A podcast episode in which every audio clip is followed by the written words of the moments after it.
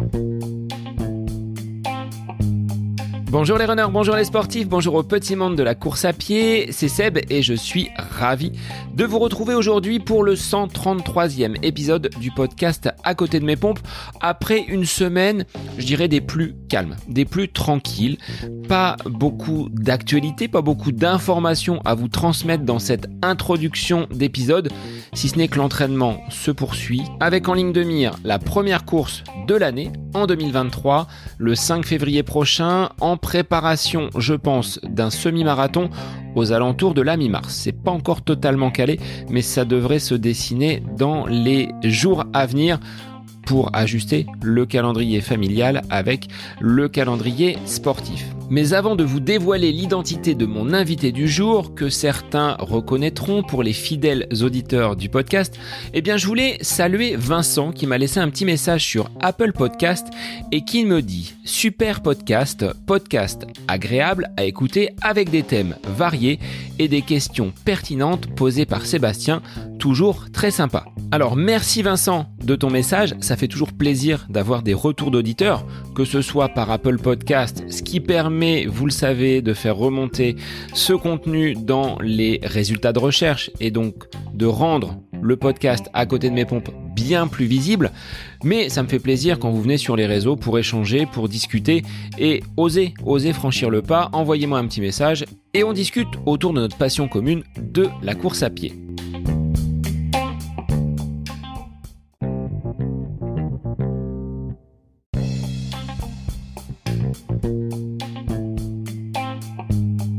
Et si vous preniez vos baskets pour faire un tour du monde?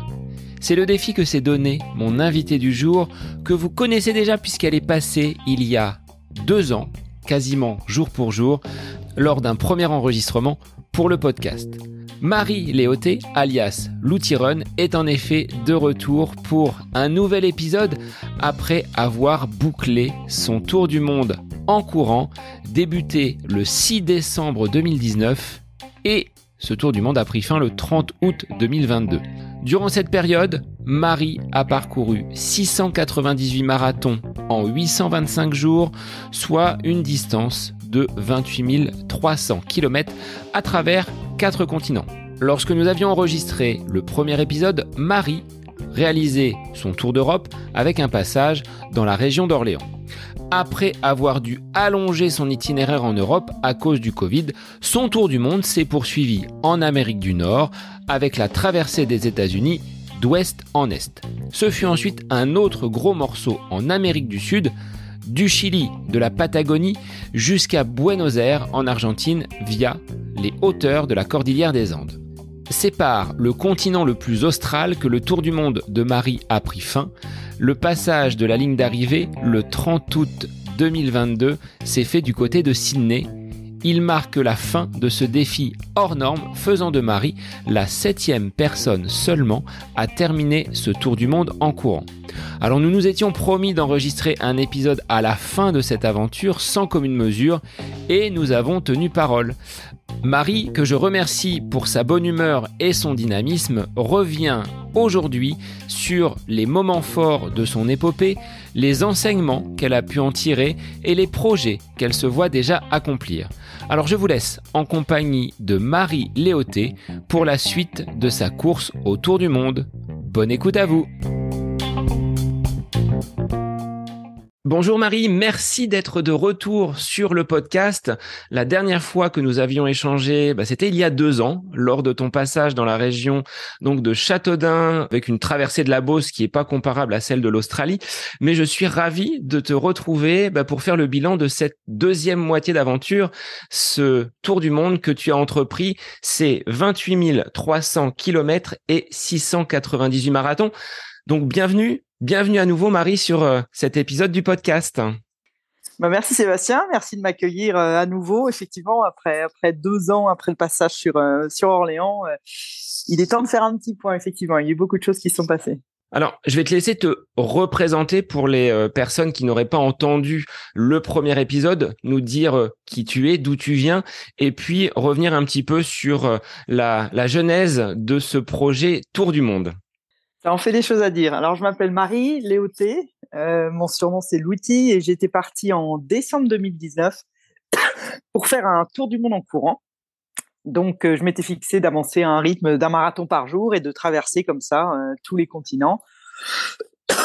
Pardon, tous les continents sur mon passage. Donc, j'avais prévu une traversée de l'Europe, de l'Australie, de l'Amérique du Nord, de l'Amérique du Sud.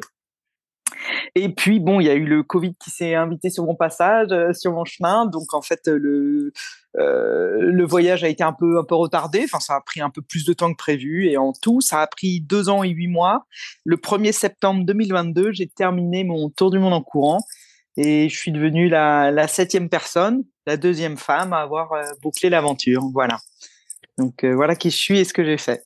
Pour rappeler aux auditeurs, tu n'étais pas, on va dire, quelqu'un qui pratiquait la course à pied depuis ta tendre enfance. C'est venu un petit peu sur le tard. Oui, c'est ça. J'ai commencé à courir quand j'avais à peu près 26 ans, je crois. J'habitais en Grèce à l'époque. J'ai commencé à courir. Euh, c'était plus, euh, c'était du challenge, c'était aussi du plaisir. Et c'était surtout dès le début, ce qui me plaisait dans le dans le running, c'était d'aller d'un endroit à l'autre. Et euh, bon, il s'est avéré que j'ai poussé un peu le concept jusqu'à l'extrême. Euh, mais non, non, c'est pas la, course à pied, c'était pas du tout un, euh, un sport que je pratique. J'ai beaucoup pratiqué de sport, mais le et puis même quand j'ai commencé à pratiquer la, course à pied, j'étais plutôt coureuse du dimanche, c'est-à-dire j'allais faire un marathon euh, dans l'année, si vous voulez, mais pas. J'étais pas une dingue de la course à pied, quoi. C'est le projet vraiment, c'est le, le voyage qui m'a qui m'a embarqué dans cette euh, longue distance, plus que la course elle-même. Alors, sur ce projet, Tour du Monde, ça a nécessité combien de préparation en, temps et en termes d'investissement? Combien tu as mis au départ pour euh, mener à bien ce, projet Tour du Monde? Entre le moment où j'ai décidé euh, que j'allais me lancer dans ce projet et le moment où je suis parti, il y a deux années qui se sont écoulées. Euh, moi, je bossais à plein temps, hein, j'étais directrice financière euh, et j'ai pas du tout, j'ai lâché mon boulot seulement euh, à dix jours, je crois, avant de partir, euh, avant de faire mon premier marathon du Tour du Monde. Donc j'ai vraiment travaillé jusqu'au dernier moment parce que ben, il fallait que je fasse des économies aussi jusqu'au dernier moment. Donc dans ces deux ans de préparation, c'était c'était surtout sur trois axes. Donc il y a eu une préparation physique, une préparation logistique et une préparation financière. Euh, et j'étais seul aux manettes. Hein. J'ai été seul aux manettes pendant tout toute la préparation et tout le déroulé de, de l'aventure. Il n'y avait pas d'équipe avec moi, si vous voulez. J'avais pas de, j'avais pas de médecin à bord. J'avais pas qui que ce soit qui s'occupait de logistique ou quoi. C'était euh, juste moi toute seule avec mon petit téléphone portable et mes applications et je, déroulais le programme. Donc je l'ai préparé vraiment pendant deux ans. Donc ce que j'appelle la préparation logistique, c'était de, ben, de s'assurer que c'était faisable déjà, c'est-à-dire en courant à peu près 40 km par jour de tomber euh, à peu près dans une ville euh, tous les jours, de tomber à un endroit où je peux acheter à manger, où je peux remplir mes bouteilles d'eau. Et puis aussi comment déplacer mon équipement avec moi, parce que j'ai besoin de vêtements, j'ai besoin de chaussures, j'ai besoin de porter mon ordinateur portable, etc. Donc la solution de la poussette que j'ai trouvée très rapidement parce que au lieu de porter ça sur mes épaules, j'ai pensé que ce serait plus simple de, de, de, le pousser dans quelque chose avec des roulettes. Et il s'est avéré que c'était la bonne solution. Donc ça, c'était la préparation logistique. Et ça m'a pris quand même deux ans parce qu'il a fallu euh, planifier toutes ces étapes à travers tous les continents à l'aide de euh, Google Maps notamment. Donc c'était un, long travail. Euh, préparation physique, ben ça consistait à monter progressivement le volume. Je revenais tous les soirs du bureau en courant, ça représentait un demi-marathon par jour quand même. Et puis j'utilisais à partir du moment où j'ai décidé de faire ce, ce tour du monde, j'utilisais tous mes tous mes week-ends, tous mes longs week-ends, tous mes jours de congé je les utilisais à faire ce que j'appelle des, voyages marathons, c'est-à-dire j'étais en autonomie complète, en autosuffisance avec ma poussette, et je faisais un marathon par jour dans les conditions que j'imaginais être celles du, du, tour du monde. Et puis la préparation financière, bien sûr, à partir de ce moment-là, j'ai mis toutes mes billes de côté et j'ai vraiment tout mis. Quand je dis tout mis, c'est que ben, je suis revenu les poches vides, hein, soyons clairs. Euh, j'avais pas de, j'avais pas de sponsor, donc c'est complètement autofinancé aussi. Euh, voilà, donc c'était les, trois axes de préparation et comme j'ai dit, ça a pris à peu près euh, deux ans pour me placer sur la ligne de départ.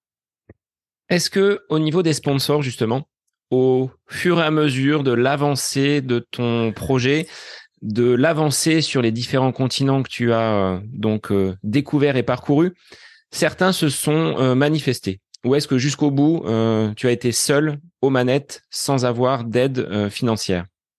Eh bien, seul aux manettes jusqu'au bout. Je pensais que j'avais imaginé en fait quand j'ai commencé le tour du monde, donc je m'étais préparé pour être euh, autofinancé jusqu'au bout parce que je voulais surtout pas qu'un problème financier puisse euh, venir arrêter cette aventure. Donc euh, j'avais tout mis dedans pour justement être en mesure de le terminer, mais je m'étais toujours dit ça va bien finir par, par, avoir un peu de visibilité ce projet, ça va finir par avoir un peu de traction. Et donc il y a des chances que vers la fin du projet il y ait des sponsors qui se manifestent ça n'a pas été le cas. Alors, ça n'a pas été le cas, je pense, hein, si j'analyse un peu pour plusieurs raisons. D'abord, c'est qu'étant seule aux manettes, j'étais celle qui courait le marathon tous les jours, j'étais celle qui préparait l'étape du lendemain tous les jours, j'étais celle qui faisait mes lessives tous les jours, qui qui visitait les endroits où j'étais. En fait, à être toute seule, j'ai pas eu. Euh, euh, il aurait fallu que je fasse des choix différents pour pouvoir euh, générer de l'attraction, c'est-à-dire euh, euh, faire ma propre pub, si vous voulez. Et ça, je l'ai pas fait. Donc, ce qui fait que je suis resté relativement sous le radar, comme on dit en anglais, c'est-à-dire que euh, j'avais j'avais quoi? J'avais 2000 followers sur Facebook, peut-être 1000, 1200 followers sur Instagram. C'est pas un truc à monter en, en, popularité. Je pense qu'il aurait fallu, il, aurait fallu que je m'y investisse pour que ça marche.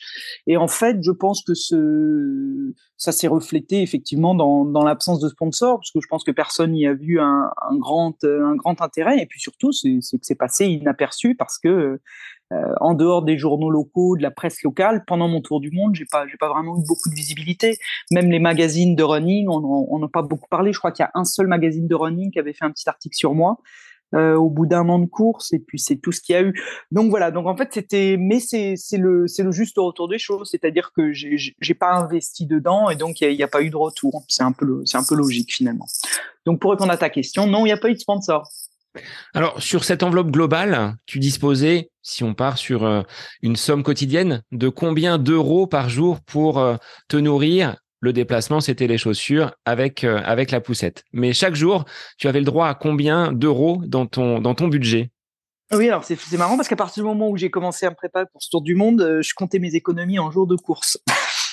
Et alors euh, le budget finalement, alors là, je l'ai tenu vraiment au couteau sur toute la partie européenne et Amérique du Nord, c'est-à-dire sur 75% du voyage. J'étais à exactement, tout compris, hein, 79 euros par jour. Alors ça paraît beaucoup, mais il y a du logement, il y a de la nourriture, il y a des paires de godasses de temps en temps, il y a euh, racheter euh, des batteries pour les GPS ou racheter même des GPS, racheter euh, des petits trucs. Ça, compte les petits équipements du quotidien, ça compte les dépenses quotidiennes avec des, des, grandes variations entre les continents et donc voilà. Donc on a on arrivait sur 79 euros par par jour. Je t'avais laissé Marie du côté de la Belgique lors de notre premier enregistrement. Depuis d'autres continents se sont ouverts à toi. Euh, quelle a été la, la plus grande différence entre ces quatre continents? Quel serait celui qui t'a le, le plus marqué? Avant qu'on revienne en détail sur euh, le périple aux États-Unis, en Amérique du Sud et en Australie alors c'est ça qui est intéressant justement dans ce voyage, c'est que de, là ça, fait trois mois que j'ai terminé, donc tout commence, c'est un peu comme quelque chose qui a infusé et je commence à vraiment en, en percevoir euh, bien les, les saveurs maintenant. Et c'est vrai que chaque continent euh, a laissé une empreinte complètement différente sur moi et euh, ça permet d'apprécier le monde vraiment. C'est ce que j'étais venu chercher. Hein. J'étais cherché, j'étais allé chercher une, compréhension du monde différente de, celle que j'avais et de ce qu'on a avec ce qu'on a euh, à notre disposition. Et alors, ce qui est assez intéressant, c'est que donc les continents, les quatre continents que j'ai choisi de traverser, parce que j'ai pas traversé les six continents peuplés, mais quatre seulement. Euh, donc, il y a l'Europe qui m'est apparue extrêmement extrêmement dense, extrêmement riche, avec des, pays qui sont collés les uns aux autres, des cultures, des, euh, des, traditions, des, des architectures, des, même des paysages. Il y a une telle variété. En fait, c'est la densité incroyable de, de l'Europe et la richesse incroyable de l'Europe qui m'a vraiment euh, sauté aux yeux. Enfin, quand j'ai terminé le, non seulement quand j'ai terminé la, traversée de ce continent à pied, mais aussi ça m'est apparu encore plus fort quand j'ai traversé les autres continents. Parce que quand je me suis attaqué aux trois autres continents, qui sont l'Amérique du Nord, l'Amérique du Sud et l'Australie, c'est fondamentalement différent ces, pays-là. C'est ce sont des continents qui ont été conquis par des pionniers. Et en fait, dans mes traversées, je retombais dans les pas des pionniers. Les pionniers, ils tracent une ligne à travers le continent pour, euh, pour aller le découvrir, pour aller le, le peupler, pour aller euh, l'investir, si vous voulez. Et donc, voilà, on suit qui des lignes de chemin de fer, qui des pipelines, qui des les silos à céréales le long des, des, chemins. Et ça, c'est à travers ces, ces, trois continents. Et on voit non seulement euh, la trace des pionniers, mais on voit aussi l'impact que ça a eu sur les, les, civilisations qui étaient là avant. Je parle de l'Amérique du Sud. J'ai vu, j'ai vu ce qui reste des, des Mapuches. Il y, a, il, y a, il y, a, trois générations seulement. Les Mapuches, c'était euh, c'était eux qui peuplaient le, le, territoire. Maintenant, ils sont en minorité, ils sont écrasés, ils sont et ça, ça se voit, c'est visible. Ils sont dans des communautés à l'écart, tout comme je l'ai vu en Amérique du Sud avec euh, les réserves des Indiens, tout comme je l'ai vu en Australie avec euh, euh les aborigènes et le peu de place qu'ils ont dans la, dans la culture actuelle. Et, et alors que justement, c'est des, des, richesses de culture, de tradition, de, de, de mode de vie. Et en fait, ce qui ressort de ce tour du monde, c'est ça, c'est vraiment euh, euh, d'avoir été chercher une connaissance de, première main presque, en le voyant, euh, en, en ayant une expérience physique de, tous ces continents. Donc pour moi, c'est vraiment extrêmement riche. Tout ce qui en ressort, c'est beaucoup de choses que j'ai pu J'aurais peut-être pu les lire dans des livres ou les voir dans des documentaires, mais ça aurait pas eu le même impact sur moi. Je pense j'aurais pas autant compris. Donc c'est ça qui, ressort. Mais la, diversité incroyable de l'Europe en comparaison de, euh, de ces autres continents. Alors après, effectivement, si j'avais vu l'Asie et l'Afrique, qui sont eux plus aussi des berceaux de civilisation, ma perception aurait encore été différente. Mais pour l'instant, l'Europe est la seule qui sortait vraiment du lot euh, euh dans les continents que j'ai choisi de traverser. Pour revenir sur ce parcours, après l'Europe, tu as traversé l'Atlantique, direction donc les États-Unis avec un trajet d'ouest en est, de Seattle à New York. C'était euh, un choix de partir sur cette euh, frange haute des États-Unis. Comment tu as euh, choisi ton parcours justement pour traverser ce continent? Oui, alors en fait, quand je suis arrivé aux États-Unis, il faut savoir que en théorie, ma traversée de l'Europe aurait dû durer sept mois. Mais comme avec le Covid, les, frontières étaient fermées, on pouvait plus bouger, ou bien on pouvait bouger que de certaines manières. Au lieu de durer sept mois, ma traversée de l'Europe a duré un an et demi. C'est-à-dire qu'au lieu de faire 7000 km, j'ai fait plus de 15 000 km en Europe. Donc, quand je suis arrivé aux États-Unis, quand finalement les, les frontières avec les États-Unis sont rouvertes, le plan que j'avais initialement, c'était sur chaque continent de faire le, de traverser le maximum de pays. Donc je m'étais dit, bah je vais faire la, frange nord, comme tu appelles, et puis je vais euh, naviguer entre le Canada et les États-Unis, voilà, pour voir un maximum de diversité et puis culturelle aussi. Et ce qui s'est passé, c'est que, bah, bien sûr, euh, Covid euh, étant là, la frontière entre le Canada et les États-Unis était fermée jusqu'à quasiment la fin de mon parcours nord-américain. Donc en fait, j'ai pas pu. Donc, euh, mais j'y ai, j'y ai cru un peu jusqu'au bout. C'est pour ça que je continuais. J'ai traversé l'État du Washington. Euh, je traversais naturellement le, Montana, le North Dakota, le Dakota du Nord. Donc là, j'étais quand même tout en haut. C'est-à-dire que si la, frontière canadienne avait rouvert, je pense que j'aurais été bien tenté d'aller au moins faire un petit tour, euh, passer par, euh, je sais pas moi, les chutes du Niagara peut-être, passer par Québec, Montréal. J'étais vraiment vraiment tenté. C'était fermé, donc je suis redescendu et j'ai j'ai tra traversé jusqu'à New York en passant au sud de la région des lacs, le Michigan, euh, etc. C'était une très belle traversée, moi qui m'a qui m'a beaucoup beaucoup surprise euh, parce que je pensais connaître un peu les États-Unis et en fait euh, bien pas du tout. C'est-à-dire que même si on connaît un peu la Californie, on connaît un peu la côte est, il faut savoir qu'entre Seattle et Minneapolis, euh, parce que quand je suis parti de Seattle, la prochaine grande ville, grande grande ville après c'était Minneapolis, il y avait quand même 3500 kilomètres de rien. 3500 km de, euh, bah voilà, de l'État de Washington, d'Idaho, de Montana, de North Dakota. Il y a vraiment pas grand chose. Et c'est un, comment on appelle ça en anglais, un eye opener. C'est-à-dire ça, ça, oui, ça nous ouvre les yeux sur une réalité qui est euh, vraiment le, cœur des États-Unis. C'est pas du tout euh, ce qu'on croit en connaître, ou du moins ce que je croyais moi en connaître. Donc avec des, des traces, comme tu l'évoquais tout à l'heure, très rectilignes. 40 km de ligne droite sans croiser euh, qui que ce soit, sans avoir de d'habitation, si ce n'est euh, d'un point A à un point B sur euh, ta journée de, de course. C'est ça, l'essentiel de cette traversée des États-Unis, hein, l'essentiel, hein, parce qu'après, effectivement, après Minneapolis, quand j'ai commencé à traverser le Minnesota, le Wisconsin, etc., c'était un peu plus peuplé. Mais ces fameux 3500 km de traversée, j'appelle ça la traversée du désert, en fait, la journée typique, c'était voilà, je partais le matin, je faisais, alors là, je faisais des, quand même des plus grosses distances, hein, trois, plus de trois fois par semaine. J'étais sur des distances de plus de 50 km. Je suis allé jusqu'à des étapes de plus de 60 km, 65, je crois. Donc, il y avait des grosses étapes parce que justement, il n'y avait pas grand chose euh, entre temps. Et donc, je partais le matin et il y avait rien, c'est-à-dire que du, du, bétail ou des champs sur le côté. C'était très beau, hein, ceci dit, c'était magnifique. Et puis 50 ou 55 km plus loin, voilà, il y avait une autre station de, de train avec euh, un saloon, euh, un, motel, une station-service et quelques baraques. Et c'était et c'était ça pendant 3500 km. Euh, J'y étais très très très très bien accueilli parce que forcément j'étais un peu une curiosité. Hein. Il y a personne qui va faire son footing, euh, encore moins avec une poussette à bout de bras dans ces paysages-là. Donc j'étais j'étais je pense euh, ça les surprenait de me voir, donc du coup ils allaient plus à ma rencontre et j'ai été très très bien très bien accueilli avec beaucoup de bienveillance. J'ai été accueilli chez eux, on m'a payé à manger, on m'a offert, euh, on m'a offert de l'eau, on m'a offert, euh, voilà, on m'a offert une très belle hospitalité. Qu'est-ce que l'on mange au cœur de ces États-Unis en, en plein milieu de la campagne? C'est vraiment comme dans les films, comme euh, je sais pas dans le Magicien d'Oz, toi, ces, ces maisons en bois, ces, ces éoliennes dans les dans les champs. Est-ce qu'on est dans la dans la carte postale ou c'est vraiment ce que tu as vu? Ah oui, non, dans le Montana, dans le Dakota du Nord, oui, on est complètement dans la carte postale. C'est très beau. Mais euh, comme je disais, moi, quand j'arrive euh, dans une, euh, je veux pas dire le mot ville, hein, c'est vraiment le petit village, là où il y a le fameux le saloon, la station-service et, et, le motel. Et ben donc pour manger, bah c'est le saloon. Et donc au saloon, qu'est-ce qu'il y a? Bah, il y a les Badlands Pizza. Alors Badlands, c'est pas juste une chanson de Bruce Springsteen, c'est aussi une marque de pizza congelée qui est servie à travers tous les États euh, ces états où il y a rien du tout.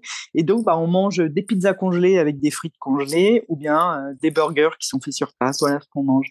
Donc, on n'a pas le choix, mais finalement, le... j'ai remarqué avec euh, grande surprise que le, corps s'adapte remarquablement bien. C'est-à-dire que j'ai eu dans ce tour du monde les meilleurs régimes ou les pires régimes, c'est-à-dire quand on est en Italie ou en Grèce, il faut bien admettre qu'on mange, très très bien, avec des des régimes qui sont plutôt hauts en protéines, hauts en gras et faibles en carbohydrates, en, en sucre. Et alors là, aux États-Unis, c'était vraiment le grand n'importe quoi. Et ça n'a aucun impact sur euh, sur la performance, la récupération, le niveau de fatigue, rien du tout. Ça n'a eu aucun impact. Voilà ce que j'ai conclu.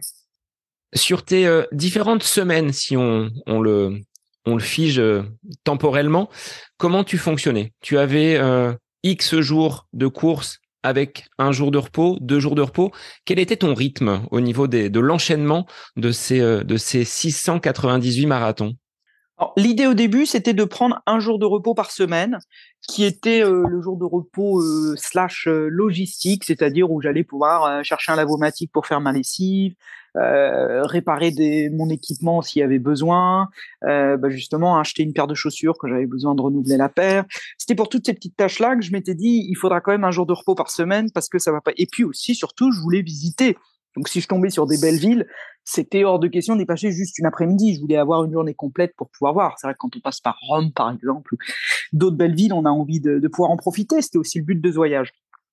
Et, le, et puis le un jour par semaine, il est devenu euh, un peu plus souple. Hein. C'est-à-dire que des fois, j'avais, je pouvais avoir jusqu'à 14 jours d'affilée de course sans m'arrêter parce qu'il y avait pas grand chose d'intéressant. J'en avais pas, j'en avais pas forcément besoin. Je me suis rendu compte que physiquement, j'en avais pas besoin de ce jour de repos. C'était vraiment un luxe que je m'accordais. Et donc, euh, plus le voyage avançait, plus je mettais ce jour de repos essentiellement quand euh, je croisais la route d'un endroit qui en qui en valait la peine en termes de bah, une après-midi, c'est pas suffisant pour en, pour en faire le tour. Euh, j'aimerais bien avoir un peu plus de temps. Voilà comment ça se faisait. Alors sur ces États-Unis, quelles ont été les villes qui t'ont le plus marqué, qui ont été les, les plus belles surprises pour toi? Bah, il y a sans aucun doute, il y a eu Chicago. Alors Chicago, pour une raison assez particulière, c'est que, alors dès le dès la traversée de l'Europe, ce qui s'est passé, c'est qu'il y a une tradition qui s'est mise en route, qui était que j'étais accueilli par euh, les consulats, les consulats ou les ambassades en fin de en fin de traversée de continent. Donc ça a commencé avec euh, Istanbul. Et en fait, euh, j'ai fini par être mise dans le réseau des consulats et des ambassades, c'est-à-dire qu'on prévenait à distance, on disait ah tiens il y a cette fille là qui est en courant, elle va passer par chez toi. Donc du coup à Washington j'ai été accueillie, Chicago, New York, etc. Et en fait, euh, quand le consulat de Chicago est au courant de mon passage, je dis bah tu vas tomber à peu près grosso modo le jour du marathon de Chicago. Sachant que pour s'inscrire au marathon de Chicago, faut s'y prendre à l'avance, d'autant que l'année précédente, ça avait été annulé à cause du Covid, etc. Et il me dit, euh, bah écoute, euh, on va voir, mais euh, j'aimerais bien essayer de te trouver une place pour le pour le marathon de Chicago juste à quelques semaines de mon approche justement. Et puis ils m'ont dit bah c'est bon, voilà, t'es es sur le le marathon. Donc ils m'ont fait un super accueil. Moi je suis arrivé à Chicago, j'ai eu le, lycée français qui m'a accueilli, j'ai eu le consulat, super accueil. Et puis le lendemain, moi j'étais voilà, j'étais sur la ligne de départ du, du, du marathon de Chicago. C'était complètement improbable.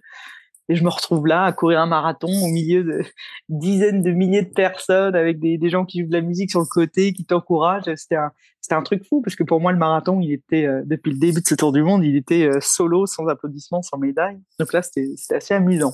Tu avais laissé la poussette de côté ou tu l'avais avec toi?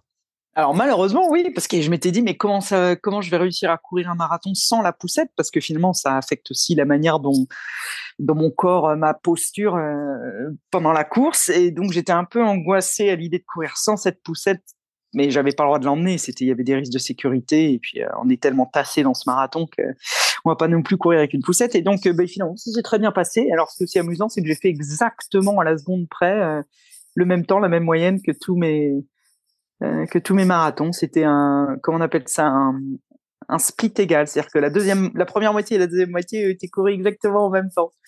Je crois que c'était euh, 2h10, 2h17 sur chaque moitié. Voilà, marathon 4h34. Donc un, rythme euh, fou, quoi, avec ou sans poussette, le, le, le fameux métronome. Hein, mm.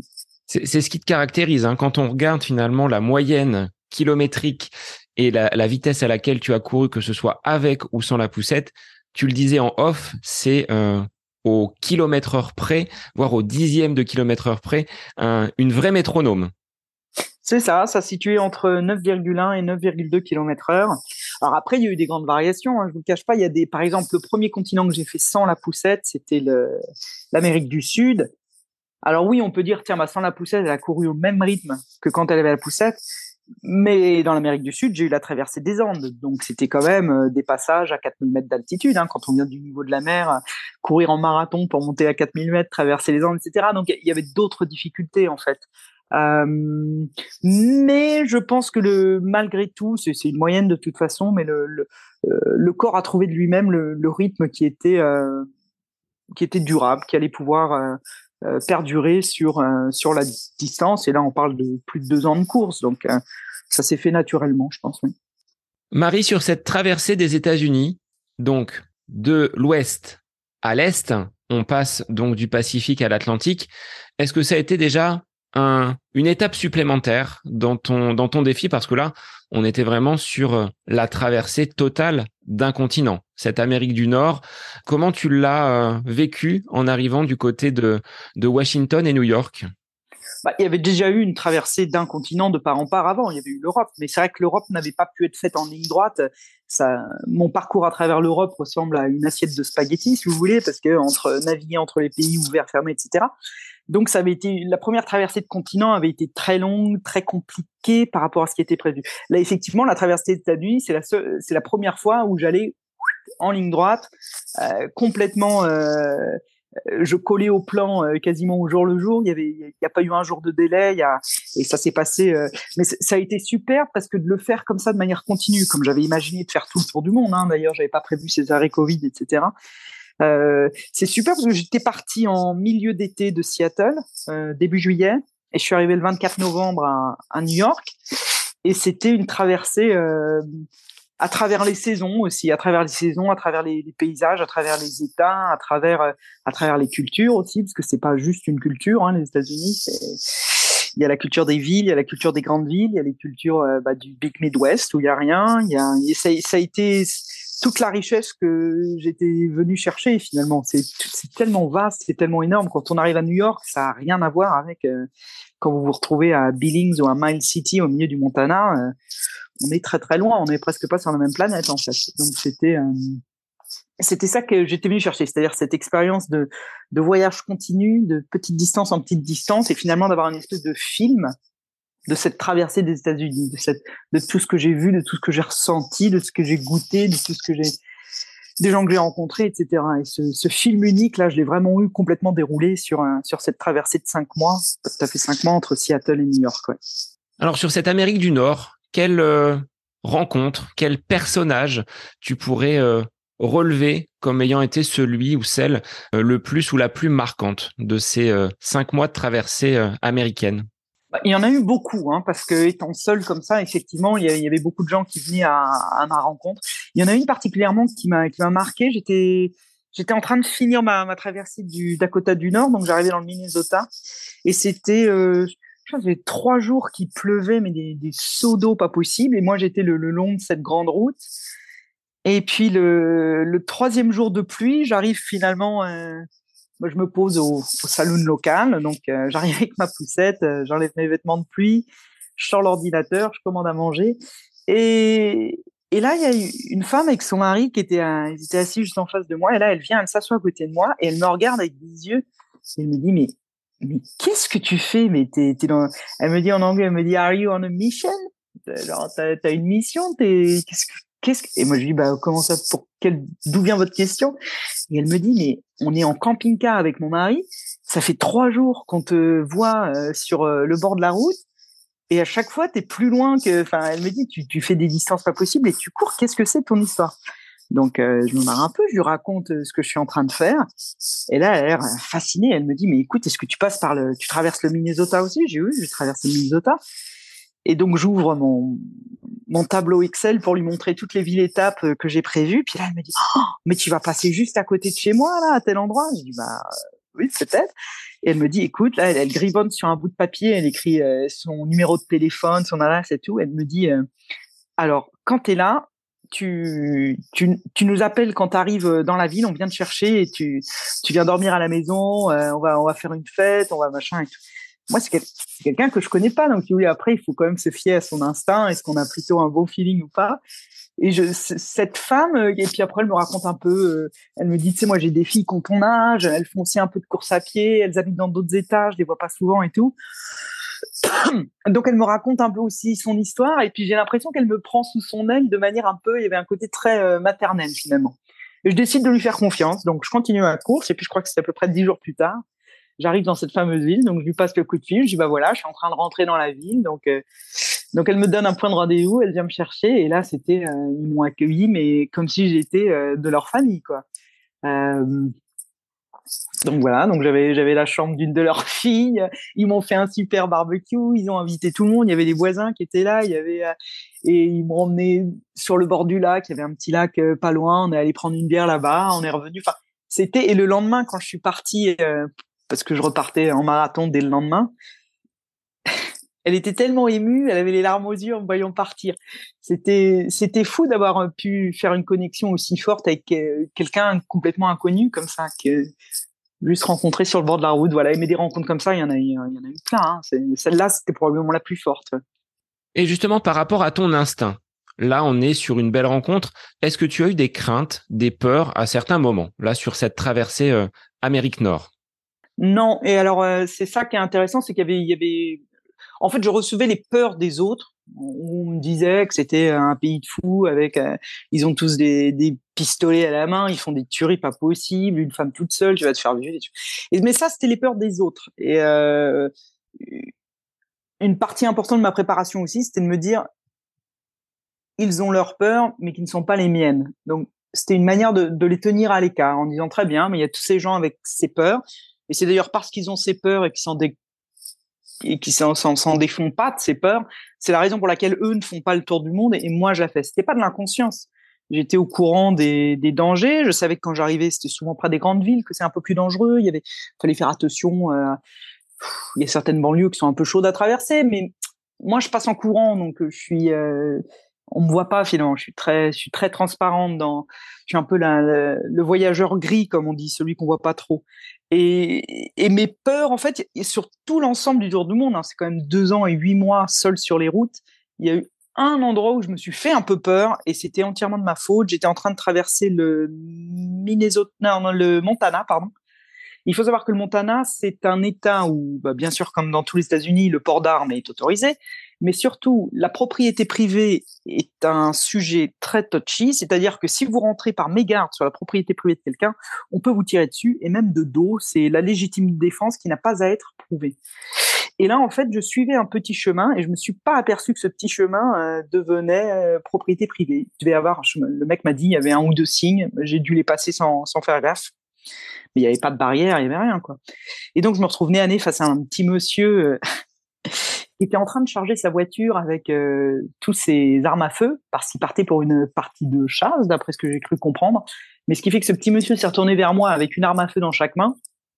Et il était très énervé. Euh, et je l'entendais jurer et il devenait de plus en plus impatient, nerveux en disant mais c'est pas la première fois que ça se produit, c'est ma propriété privée, qu'est-ce que vous faites là et tout. Et là j'ai compris que je m'étais mis dans de, dans de sales draps.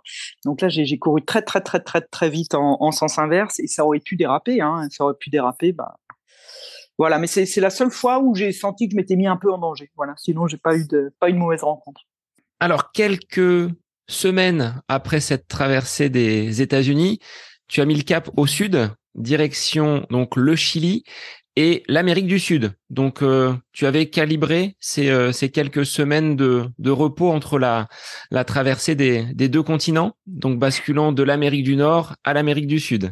J'avais pas du tout planifié de break. Hein. Moi, les, traversées de continent devaient se faire, euh, genre, je termine le vendredi un continent, pof, le samedi, je commence l'autre continent. Mais là, ce qui s'est passé, c'est que donc quand je suis arrivé à New York, ça faisait déjà 21 000 kilomètres que je courais. Donc deux ans de course. Hein, si on fait à peu près, il y a eu quelques arrêts Covid, mais 21 000 kilomètres, j'en étais à trois quarts en termes de distance de mon voyage. Et, là, un ami s'est proposé de m'aider euh, dans la logistique pour aller euh, traverser l'Amérique du Sud. Euh, ce qui moi m'arrangeait bien parce que j'avais toujours dit hein, que il y avait deux endroits qui allaient être compliqués dans ma traversée, c'était la traversée des Andes et la traversée du désert australien. J'avais dit ça en solo, ça, ça va être un peu compliqué.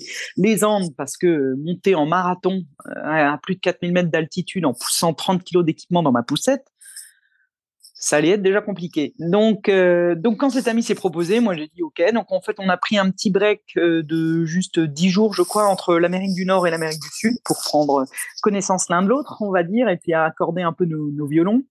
Et donc euh, la manière dont ça s'est fait à partir de là, le voyage, c'était que au lieu d'être toute seule sur la route à pousser mon équipement, je courais donc toujours toute seule sur la route, ça, ça n'a pas changé, mais je portais juste un, petit sac à dos avec juste mon eau. Euh, ma balise satellite, mes GPS. J'avais que ça avec moi. Et euh, lui conduisait le camping-car de point A à point B tous les jours, donc du point de départ au point d'arrivée. Et puis euh, lui, il avait son vélo, donc alors euh, soit il venait me rejoindre un peu sur la route pour me tenir compagnie, euh, soit il allait faire ses, ses, tours à vélo de son côté.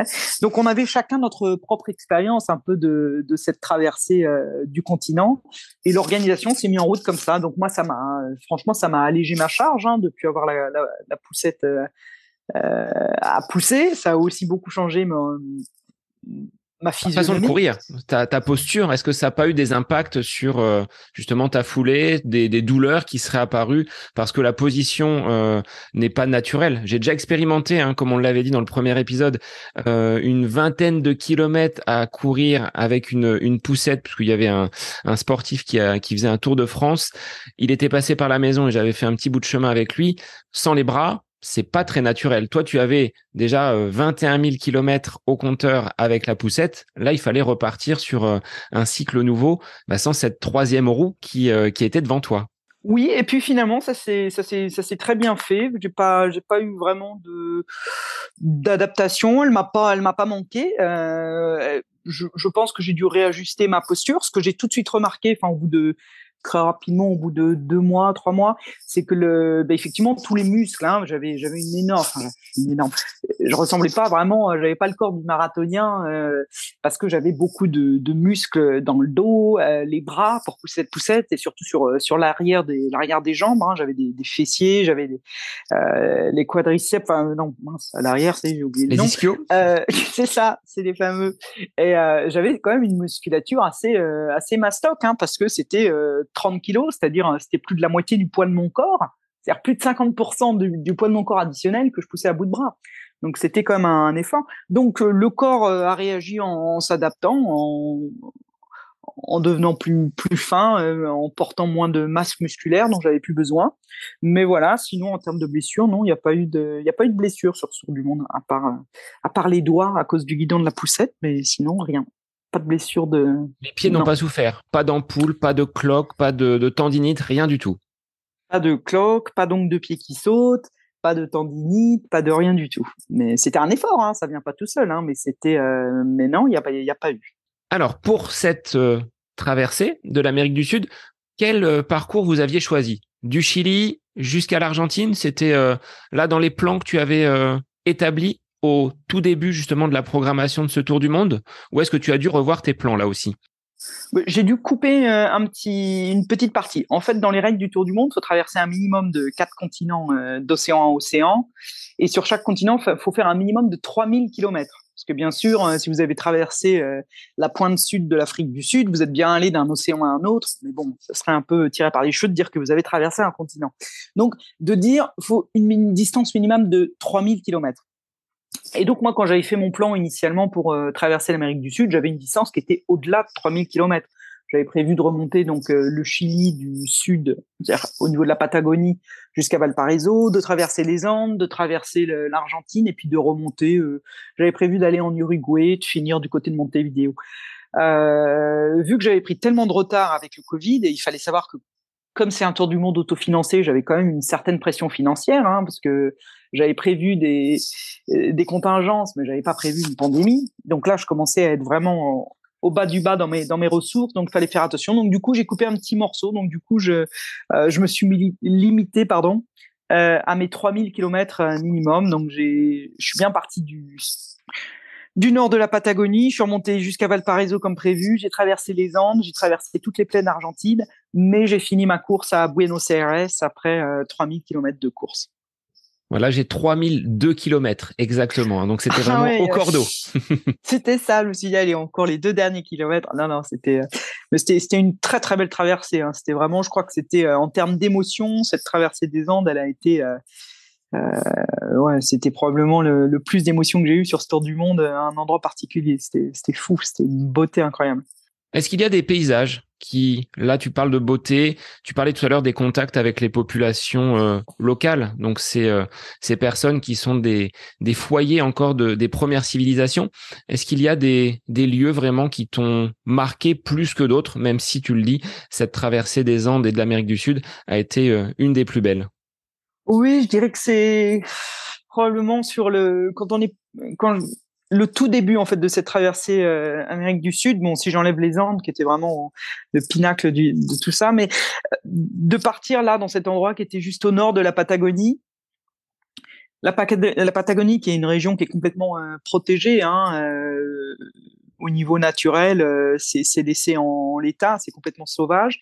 Et quand on part de cet endroit-là et qu'on monte vers le nord, euh, on est sur des territoires qui sont plus protégés. Donc on voit, on voit beaucoup de choses. On voit par exemple que les euh, paysages, euh, bah, par exemple le, commerce du bois au Chili, c'est un, un, un, gros commerce.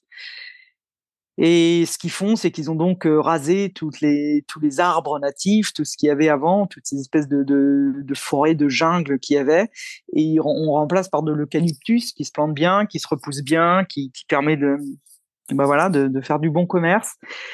Mais l'impact de tout ça, c'est pas juste écologique, c'est pas juste ah bah tiens les arbres natifs sont plus là. Cet équilibre avec la nature, c'était la, la source, c'était la base de la culture euh, des Mapuches. Euh, c'est fou, même sur leur drapeau, euh, ils ont leur, drapeau traditionnel des Mapuches. On, voit, c'est l'équilibre entre les astres, entre la nature, entre les hommes la manière dont ils vivent. Et en fait, on se rend compte qu'on a, on a tout détruit. On n'a pas juste euh, bougé des populations, on n'a pas juste changé euh, ce qui poussait euh, sur ces terres. On a, on a aussi rasé une culture avec complètement. On a déstabilisé ces peuples qui se retrouvent à nu. J'imagine, ça doit être. je peux pas imaginer ce que c'est tout d'un coup de de plus avoir de repères, de, de religion, de culture, de tout ce qui transmettait aussi de manière orale et qui là disparaît complètement. Ça doit être fou. Donc, et c'était, pour moi, cette traversée-là, elle a été belle parce que d'abord, on était, euh, c'était la région des lacs, des volcans, c'était, il y avait quelque chose de très sauvage. Et puis on arrivait vers quelque chose de moins sauvage. Et donc j'ai beaucoup de nostalgie pour effectivement le, début de cette traversée euh, sud-américaine, euh, toute la région sud, euh, magnifique. Et bah, j'espère qu'elle sera préservée encore un petit peu avant qu'on coupe tout. Le point culminant de, de cette traversée des Andes, tu es monté jusqu'à quelle altitude, avec quelle, quelle difficulté? Eh ben c'était c'était complètement époustouflant. C'était en fait une la frontière entre le, Chili et l'Argentine. On peut la passer euh, par la route, mais c'est une route euh, qui est interdite aux vélos et aux cyclistes parce que c'est une route avec beaucoup de tunnels notamment.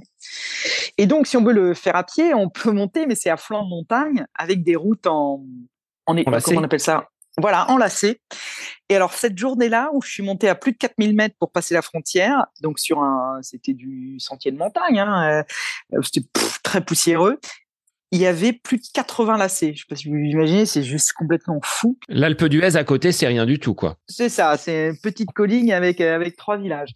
Et donc là, je, déjà de les regarder d'en bas, je les voyais pas tous parce que après ça tournait sur le flanc de la montagne et tout, mais j'en voyais, je pouvais en voir à l'œil nu une bonne trentaine quand même déjà. Donc c'était, euh, je me dis bon, on y va un par un, ça va, ça va le faire si on y va, qui va piano. Euh, Bassano Valentano. Donc je me dis on, y va doucement et donc en, montée. C'est vrai que c'était euh, c'était cette journée-là, elle, était particulière. D'abord d'une beauté euh, incroyable, sauvage d'être au milieu de nulle part et la réalisation que sans ce tour du monde, jamais de ma vie je me serais retrouvé là. C'était un endroit qui était improbable et que que je ne pouvais connaître, que je pouvais, euh, dont je pouvais en avoir l'expérience que grâce à ce tour du monde. C'est ça qui était fabuleux. Et donc, bah, voilà, euh, petit à petit, j'ai fini par monter tous ces lacets et je suis arrivé à plus de 4000 mètres. Il y a cette immense statue du Christ Rédempteur qui symbolise aussi la paix hein, entre les deux pays, hein, 1904-2004. Et avec euh, le drapeau chilien d'un côté, le drapeau argentin de l'autre. Il n'y a pas de poste frontière, hein, on est au milieu des montagnes. Et c'est juste un sentiment. Euh, on voit la Concagua qui culmine à 7000 mètres, je crois. Sommet enneigé, on voit, on voit à perte de vue, on voit les Andes. C'est juste complètement paumé au milieu de tout ça. Et en même temps, on n'est pas du tout perdu. Hein, on est sur Terre, on a bien les deux pieds sur Terre. Donc euh, c'était ça, c'était vraiment voilà le, le, point culminant géographiquement, mais aussi du, du voyage. Le fait d'être accompagné, Marie, est-ce que ça t'a, sur cette, euh, ce dernier quart de, cette aventure autour du monde, est-ce que ça t'a aidé moralement? Je pense qu'après deux ans en solo, j'étais prête à partager euh, plus. Je pense que pendant les deux premières années, d'abord, j'en avais pas vraiment le besoin parce que logistiquement, c'était c'était plus souple sur les deux continents, euh, Europe, Amérique du Nord. Euh, je pense que ça a été du, d'une aide très précieuse, euh, notamment aussi pour l'après-tour du monde, on en reparlera peut-être après, mais d'avoir pu partager quand même un bout du voyage avec quelqu'un, euh, ça, le, ça le rend plus vivant dans l'après-tour du monde. Sur le coup, j'ai eu un peu de mal, euh, parce que quand on fait tout toute seule, en tenant toutes les ficelles toute seule, euh, solo pendant deux ans, c'est difficile euh, d'accueillir quelqu'un sur un voyage comme ça. Moi, j'avais peur que ça bouleverse mes équilibres, j'avais peur que ça ça change mes, habitudes, et puis finalement, ça s'est très bien passé. Mais euh, euh, oui, ça a été un ça a été un cheminement pour moi de, réussir à, partager avec quelqu'un, d'accueillir quelqu'un sur ce sur ce voyage fou qui était mon voyage à moi à 100% et d'arriver à en faire un, un voyage à deux. Donc tu étais en partie déchargé de la logistique puisque la personne pouvait justement, euh, cet ami qui t'a accompagné, bah, porter déjà euh, les, différentes affaires, parce que vous aviez le, camping-car, et puis euh, peut-être pour le ravitaillement, de pas perdre de temps une fois que ta journée de, course était terminée, bah, d'aller chercher la nourriture. Lui pouvait peut-être s'en occuper. Comment vous vous fonctionniez justement par rapport à, à cette logistique et à ces, à ces journées en dehors de la course à pied? Ça a été, oui, ça a été, très différent sur les deux continents qu'on a fait ensemble. Sur le, sur l'Amérique du Sud, en fait, euh, c'était, c'était expérimental, hein, parce qu'on commençait le, le, truc, euh, et puis on a, c'était pas les grandes euh, traversées désertiques que peut être l'Australie. disons que sur l'Amérique du Sud, le fait d'avoir un, un, compagnon de voyage comme ça, ça m'a surtout beaucoup apporté. Euh, ça a rajouté des, des épaisseurs de, de, un peu de profondeur sur ce tour du monde et surtout plus de connaissances. C'est-à-dire que lui, comme une fois qu'il avait conduit le, le, le camping-car jusqu'à la ligne d'arrivée, en gros, c'est 40 km plus loin que la ligne de, que de là où je partais. Lui, il partait avec son vélo, il faisait ses trucs, et en fait, il voyait beaucoup plus de choses que moi. Et, et non seulement ça, mais parfois il me disait, tiens, par exemple, là pour demain, j'ai trouvé un petit sentier euh, qui est un peu parallèle, plus ou moins, à la route. Euh, ça t'évitera de conduire, de, de, pardon, de conduire, de de, courir, sur la route avec euh, les camions, les voitures, etc. Donc parfois c'était, euh, il avait trouvé une autre manière d'aller de A à B qui moi m'arrangeait bien euh, parce que je préfère toujours courir sur sentier que sur l'asphalte naturellement. parfois c'était des trucs, tiens bah là y a, on arrive au pied, de, je me rappelle de ça, on arrive au pied de, au pied des Andes et il me dit oh là demain faut absolument passer par euh, par cette petite route là et puis il y a, cette espèce de grand domaine euh, viticole au pied des Andes avec les montagnes en fond de toile. Ça doit être extraordinaire. Donc on a fini le, j'ai fini le marathon du jour. On est allé visiter ce domaine. Et on était là. Ils nous ont emmenés euh, ils nous ont montré leur vignes ils nous ont fait goûter leur vin. Et c'était juste absolument improbable. Donc tout ça c'est des petites expériences en fait des petites touches qui venaient se rajouter euh, alors que je l'aurais pas forcément fait de moi-même, euh, et surtout je l'aurais pas forcément vu, j'aurais pas su que c'était là. Donc il m'apportait quand même beaucoup plus de quelque chose de beaucoup plus large, de beaucoup plus, plus vaste, et aussi de lui aller faire ses trucs. Donc parfois il revenait avec euh, des spécialités culinaires, des trucs. Il avait vu, il apportait régulièrement des empanadas, notamment c'était son grand truc, et il m'apportait beaucoup plus de, de richesse locale, j'ai envie de dire. Voilà. Donc un beau duo formé en Amérique du Sud qui s'est poursuivi du côté de, de l'Australie. Donc euh, après euh, cette arrivée à, Buenos Aires, deux trois petits pas de tango et hop, on file sur euh, l'Océanie, cap sur l'Australie. C'est ça. Et là, c'était c'était un peu particulier parce que c'est le dernier continent. C'était la dernière fois que je tournais le dos à un océan pour aller chercher ce qu'il y avait de l'autre côté. C'était une, traversée très très belle. Hein, encore une fois, c'était et alors là effectivement l'avantage euh, d'avoir mon compagnon de voyage à mes côtés parce qu'il y a quand même le désert du Null Arbor, il fait 1200 km. Avec, euh, il faut savoir que dans ce désert, les seules euh, traces de vie qu'il y a, c'est à peu près tous les 200 km, vous avez une station-service avec ce qu'on appelle une roadhouse, c'est-à-dire grosso modo un petit un petit motel, un petit routier quoi, avec quelques chambres de motel et puis et puis un bar-restaurant, voilà, mais très très limité euh, en termes de ce qui est à, disposition. Donc, c'est-à-dire que si j'avais pas eu mon, compagnon de voyage, il fallait quand même s'enquiller euh, 4-5 marathons d'affilée sans avoir moyen de euh, ni trouver de, de source d'eau, ni de source de nourriture, etc. Donc, ça aurait été très compliqué. Ça aurait été faisable. Hein, j'avais mon équipement de camping, j'avais tout ce qu'il fallait, je l'avais prévu comme ça. Mais c'est vrai que d'avoir un compagnon de voyage, ça, ça a largement facilité euh, la tâche. Et puis, du coup, nous, on conduisait, enfin, moi, je courais mes 40 km, lui conduisait le camping-car jusqu'au point d'arrivée. Et il y a des jours comme ça, bah, on était au milieu de nulle part, en pleine nature. Euh, voilà, on laisse le camping-car sur le côté et puis on dort là, au milieu des, au milieu des émeux, au milieu des kangourous, au milieu de, au milieu de la faune, quoi, sauvage. C'était euh, juste magnifique. Qu'est-ce que tu as apprécié sur ce continent australien, ce, ce dernier euh, territoire à, à parcourir? Tu as tu le disais, hein, vu la, faune, le désert, les, aborigènes, avant de retourner petit à petit à la, civilisation. Donc ça a été euh, progressif, du rien au niveau du désert jusqu'à euh, cette arrivée triomphale du côté de Sydney. Oui, ça a été très progressif, hein, parce que quand on traverse l'Australie, donc déjà, bon, on part de Perth, c'est rapidement au bout de euh, deux trois jours, on est, bah déjà, on est dans, c'est le, territoire des, des mines d'or, des mines d'or et de, de minerais, donc c'est c'est essentiellement des, des travailleurs qu'on croise, c'est plus, y a plus vraiment de ville. Et puis, donc, rapidement, après Norseman, quand on attaque cette traversée du désert, moi, ce qui m'a frappé, c'est que c'était pas du tout le désert monotone euh, auquel je m'attendais. Il y avait une grande, euh, une grande variété, une grande richesse. Moi, j'ai eu beaucoup de richesse. Euh, c'était pas du tout, le sable rouge à droite à gauche. Il y avait aussi de la, il y avait aussi de la végétation, une espèce de petit maquis bas, et puis beaucoup d'eucalyptus, de variétés d'eucalyptus. C'était très beau.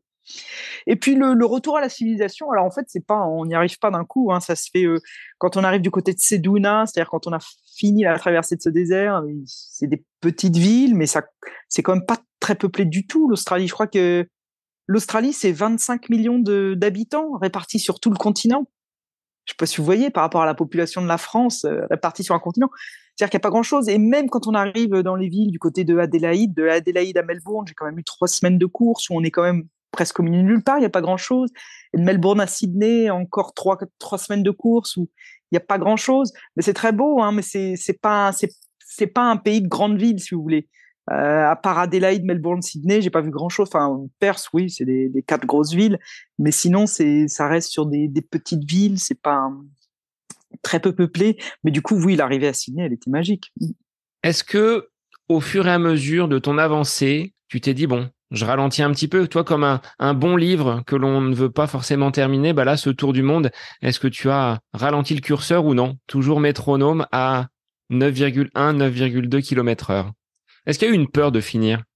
Euh, Alors, je réponds en plusieurs temps à ta question. Donc, en termes de est-ce que j'ai pris le temps, j'ai ralenti ou pas, d'abord, je pouvais pas, enfin, en termes de planning, euh, parce que donc j'avais j'avais donné rendez-vous hein, pour le, finish à mes parents qui avaient fait le voyage pour venir m'accueillir à Sydney. Euh, il y avait l'ambassade et le consulat qui étaient au courant aussi et qui avaient prévu un petit événement pour pour m'accueillir. Donc à partir de ce moment-là, j'allais pas euh, commencer à dire tiens non bah, finalement j'arrive deux jours plus tard ou trois jours plus tard. Donc ça c'était calé. Et puis en termes de rythme de course, moi mon rythme il était vraiment naturel, c'est-à-dire que des premières foulées de la journée aux dernières foulées du marathon, le rythme était le même. C'est-à-dire que je le forçais pas, il était naturel, il était conversationnel. Donc le ralentir me paraissait même pas possible, presque pas naturel en fait. Donc j'ai continué à courir comme je le faisais toujours, mais j'ai jamais considéré que c'était que c'était dans la poche avant euh, les dernières foulées à Sydney. C'est-à-dire que malgré tout, même si on se rapproche du point d'arrivée, euh, il y a quand même un marathon à courir par jour. C'est jamais rien, c'est jamais inconséquent, c'est quand même un marathon à courir par jour. Donc j'ai été très vigilante euh, jusqu'à la fin. Après, en termes d'émotion, ça c'est plus compliqué parce qu'on n'a pas envie que ça s'arrête. Un, voyage comme ça, on a, je sais pas, ou bien à moins de l'avoir fait dans la souffrance, dans des conditions terribles. Mais moi, tel que je l'ai fait, j'avais zéro envie que, que ce voyage se termine. Après, bon, raisonnablement, il faut qu'il se termine. D'abord, j'ai les poches vides, et puis, euh, et puis voilà, ça fait déjà deux ans et huit mois que, que je courais. Mais dans la tête, dans la tête, c'est un peu, c'est un peu le bazar. Hein. C'est une espèce d'arc-en-ciel pas possible. On est, moi, j'étais très contente d'arriver, de voir mes parents qui étaient là, de voir euh, la petite fête. Euh, c'était un moment festif, joyeux, et puis aussi, il y avait une petite satisfaction. Je pouvais enfin me donner cette petite tape euh, sur l'épaule en me disant, bah, well done, tu, l'as fait, quoi. T'avais un rêve complètement dingue et t'es allé jusqu'au bout. T'as pas laissé tomber. T'aurais eu mille fois l'occasion d'arrêter. Il y a eu le Covid. Et puis non, t'as as vraiment été jusqu'au bout. Donc là, c'était le, moment où j'ai pu exprimer une petite satisfaction. Euh, de me dire que j'avais emmené le projet jusqu'au bout. Et puis de voir tout le monde, c'était festif. Et en même temps, il y avait ce truc en arrière-plan où je me disais, mais mince, mais c'est terrible, j'ai pas du tout envie que ça s'arrête, j'ai envie de continuer. Donc c'était un peu, voilà, c'était un peu le, mix des émotions. Mais j'étais très contente malgré tout, très heureuse. Pour euh, revenir, Marie, à cet échange avec tes parents, quels ont été leurs euh, premiers mots quand ils t'ont vu arriver du côté de, de Sydney? Et puis on viendra après sur leur impact durant ces, euh, ces deux années et demie? Est-ce que tu as pu avoir des contacts réguliers avec eux? Et comment tu as euh, géré ces, euh, ces relations familiales? Eh ben, quand je suis arrivée à Sydney, c'était bah, très festif, donc je, sais même plus quels ont été leurs premiers mots. Bon, on se parlait souvent, hein, c'est pas comme si on, se parlait par WhatsApp, on, on se parlait pas par Skype, on s'appelait on s'appelait de manière régulière. Mais non, je crois qu'ils ont dû me féliciter, ils ont dû me dire, je crois que c'était bravo. Voilà, et on était très contents de, se retrouver. Mais sur l'ensemble du Tour du Monde, alors c'est marrant parce qu'ils ont été, euh, avec moi sur la ligne de départ et sur la ligne d'arrivée. Moi, j'avais pas prévu. Hein, j'avais prévu d'aller sur la ligne de départ au Portugal en décembre 2019 toute seule. Et puis j'avais dit tiens bon non, on va venir avec toi, mais de manière tout à fait euh, c'était pas, ils en faisaient pas un grand truc, ils en faisaient pas un flanc, c'était juste bon, on va venir t'accompagner. Donc ils m'avaient déposé sur euh, sur ma ligne de départ au, phare du Cap Roquin au Portugal, et puis voilà, ils étaient partis dans la journée. Et puis ma première grosse traversée de montagne, c'était quand j'ai traversé les Pyrénées entre le l'Espagne et la France. Et puis alors, euh, comme on se parlait souvent au téléphone, il m'avait dit bon bah on on vient, on viendra en, voiture euh, pour voir si tu as besoin d'aide. Donc ils étaient venus, on avait passé trois quatre jours ensemble entre Figues et, euh, et Port-Vendresse en France. Euh, voilà, on s'était vu aussi, ils avaient organisé un Noël familial à Séville en Espagne quelques semaines après mon départ. ils avaient prévu de venir me voir beaucoup plus souvent, mais avec le Covid, bah ça, ça leur a coupé un peu les ailes. Ils étaient là à New York quand j'ai fini ma traversée de, des États-Unis. Euh, donc ils ont quand même fait euh, beaucoup de voyages euh, à mes côtés sur ce tour du monde. On s'est quand même pas mal vu. Et, puis ça avait été aussi un des pas un des buts, mais c'était un des des côtés sympa de ce tour du monde, c'est que bon, s'il n'y avait pas eu le Covid, ça permettait à, des, à mes amis, à ma famille de venir me rejoindre un peu ici ou là, dans des endroits un peu improbables. Et bon, il n'y a pas pu en avoir autant que ça aurait été faisable, mais il y en a eu quelques-uns qui étaient tous des très beaux moments. Alors le 31 août au matin, est-ce que tu as hésité à remettre les, les chaussures au lendemain justement de cette arrivée à Sydney? Ah, Non, parce que alors figure-toi qu'il y avait il y, a, quand même une, petite technicalité. J'ai dû faire un, un run supplémentaire. En fait, quand j'ai fini à Sydney le 30 août, le 31 août, c'était le jour où on a fait la fête, mais le 1er septembre, j'ai dû aller me rendre en Nouvelle-Zélande pour faire un ultime run, une, dernière course. Parce que une des règles de Tour du Monde, c'est que tu dois passer par deux points antipodaux. Les points antipodaux, c'est des points qui sont diamétricalement opposés sur la surface du globe. C'est-à-dire, en gros, euh, tu mets ton doigt à Paris, tu traverses le globe, tu arrives. Bon, il y a très peu de points antipodaux parce que comme la surface de la Terre, c'est plus de 70% d'eau, euh, la plupart du temps, c'est comme à la bataille navale, de l'autre côté, ça fait plouf. Et moi, mon point antipodal que j'avais trouvé, c'était entre euh, l'Espagne, du côté de Ronda, près de Séville, ça tombait à euh, Auckland, en Nouvelle-Zélande. Donc, pour euh, ticker toutes les règles, les, les, règles du Tour du Monde, il fallait que je passe par un point antipodal. Donc, je suis allé faire ma, ma dernière course, symboliquement, à Auckland. Donc, il restait une petite course après l'Australie. Et un autre continent, enfin un autre pays avec euh, avec la Nouvelle-Zélande peut-être à, à, traverser ultérieurement, mais au moins voilà, tu avais mis un pied sur euh, la terre des la terre des All Blacks. Bah, elle était prévue hein, dans le planning initial du Tour du Monde. Je, je traversais les deux îles, hein, toute l'île du Sud et toute l'île du Nord. C'était à peu près 1500 km de course. Malheureusement, quand je suis arrivé en fin de course, j'avais atteint plus que déjà le, le minimum de kilomètres qu'il fallait faire pour le Tour du Monde j'étais bien au-delà. Et puis j'avais, comme je t'ai dit plusieurs fois, j'avais les poches vides, donc euh, bah, on a coupé la distance, mais je, la ferai cette traversée un jour quand j'aurai à nouveau mis mes finances à flot. J'irai faire cette traversée parce que j'imagine qu'elle doit être euh, magnifique. Mm. Donc de ces 28 300 km, 698 marathons, ça fait de toi la septième personne seulement à avoir réalisé cette, euh, cette aventure autour du monde? Septième personne, oui, et euh, deuxième femme. Voilà. Et je vois que tu es la plus rapide à l'avoir euh, réalisé. Oui, oui. il y avait eu qu'une femme avant moi, donc euh, en fait, comme on est tellement peu, c'était pas très compliqué. Mais j'ai beaucoup de respect pour la femme qui l'a fait avant moi, qui elle était pionnière, hein, Rosie Swell, Rosie la, la britannique, que je vais aller rencontrer là d'ailleurs d'ici quelques semaines. J'ai prévu d'aller lui rendre une petite visite. Et, euh, et, elle avait écrit un bouquin fabuleux sur son tour du monde qui s'appelle Just a Little Run Around the World, qui m'a aussi beaucoup inspiré quand moi j'ai commencé à préparer mon voyage. Donc euh, oui, la plus rapide parce que bon, elle, elle l'avait fait en cinq ans, mais elle avait, c'était un tour du monde différent. Elle était passée par la Sibérie, elle était passée par l'Alaska, elle était passée par des trucs pas possibles. Donc on a, c'était pas, c'était pas. De toute façon, il n'y a pas deux tours du monde qui sont pareils. Hein. On suit les mêmes règles, mais euh, le monde est tellement vaste qu'il y a mille façons de traverser. Marie, sur ces 28 300 km, j'ai noté seulement 16 paires de chaussures. Quel est le modèle que tu as utilisé? Est-ce que tu as changé de chaussures, de marque euh, au fur et à mesure donc de ces, euh, ces continents traversés? Jusqu'où tu les as poussées ces chaussures? Euh, Je les ai poussées jusqu'au bout parce qu'en fait, comme j'étais, je poussais mon équipement, je limitais le poids, donc j'avais pas de chaussures de rechange. Donc mon idée c'était toujours, bah, quand j'arrive en fin de semelle, euh, voilà, je regarde, euh, il va bien falloir que je traverse une route, les gens s'achètent des chaussures, ils sont comme moi, donc euh, il y a bien un endroit où je pourrais trouver une paire de, une paire de godasses. Et j'ai fait comme ça tout le tour du monde et ça m'a pas, ça m'a pas posé problème. Donc du coup, par contre, ça voulait dire que j'avais pas un modèle, euh, une marque ou quoi. Hein, je, j'achetais clairement ce que je trouvais.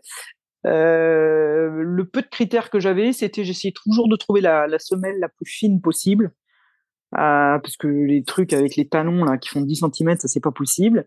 Euh, moi, j'ai toujours dit que l'amorti du pied, il se fait avec le pied, pas avec, euh, pas avec la chaussure, pas avec le, caoutchouc de la godasse.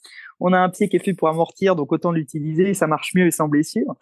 Donc, c'était l'idée, c'était de, trouver des semelles qui étaient, euh, qui laissaient mon pied faire le job, en fait, plutôt que d'essayer de faire le job à la place de mon pied.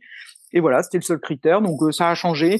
Après, il y, a eu, y a eu des bonnes chaussures et des moins bonnes chaussures. Les bonnes chaussures, je les poussais jusqu'à 3000 km sans aucun problème les mauvaises chaussures, au bout de 1000 km, il y avait le, tissu qui se déchirait, il y avait le bon.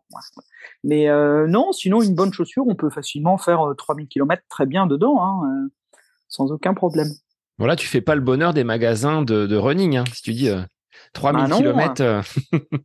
Non, je dis, je dis ça. Je dis aussi qu'on n'a pas besoin de gel énergétique ou de barre énergétique. Je dis des trucs qui vont pas forcément dans, dans le bon sens, euh, voilà. Mais bon, moi, c'est l'expérience de, de la longue endurance. Après, c'est peut-être pas, c'est peut-être différent sur euh, des distances différentes, je sais pas. Mais ça, c'est ma propre expérience. Moi. Qu'est-ce que tu as appris justement physiologiquement que tu ignorais sur le, fonctionnement de ton corps? Tu l'as dit, pour les chaussures, pas de grosses semelles, c'est le pied qui fait euh, l'amorti. Sur le plan de l'alimentation, sur le plan du fonctionnement musculaire, euh, est-ce que ton corps t'a surpris sur euh, cette capacité d'endurance? Bah, il m'a surpris, alors pas forcément juste sur le tour du monde, parce que j'avais commencé à me préparer déjà deux ans en avance. Donc en fait, les enseignements, ils sont venus au fur et à mesure. Mais en fait, ce qui est, étonnant, ce qui est frappant, c'est que c'est vraiment quelque chose, une activité qui est très naturelle pour nous. La, la course à pied, l'homme est vraiment fait pour courir et pour courir justement de, cette manière-là. C'est-à-dire, euh, on n'est pas fait pour courir rapidement, mais on est fait pour euh, courir lentement. C'est pour ça que bah, si tu as lu le, bouquin Born to Run de McDougall, tu as vu aussi comment il décrivait à l'époque des, chasseurs-cueilleurs, c'est ce qu'on faisait, on faisait de la, la chasse à l'attrition, c'est-à-dire qu'on on n'était pas l'animal le plus rapide, mais comme on avait l'endurance, on pouvait, euh, et avec notre intelligence de suivre les traces des animaux, on pouvait les avoir à l'usure, et c'est comme ça qu'on avait nos proies et qu'on mangeait de la viande. Donc, euh, et ce, qui est, marrant, et moi, il y a plein de choses encore, j'ai pas percé le secret, mais sur la base de mes observations, c'était fou de voir que euh, je mangeais en moyenne, euh, allez, 2500 à 3000 km, calories pardon, par jour.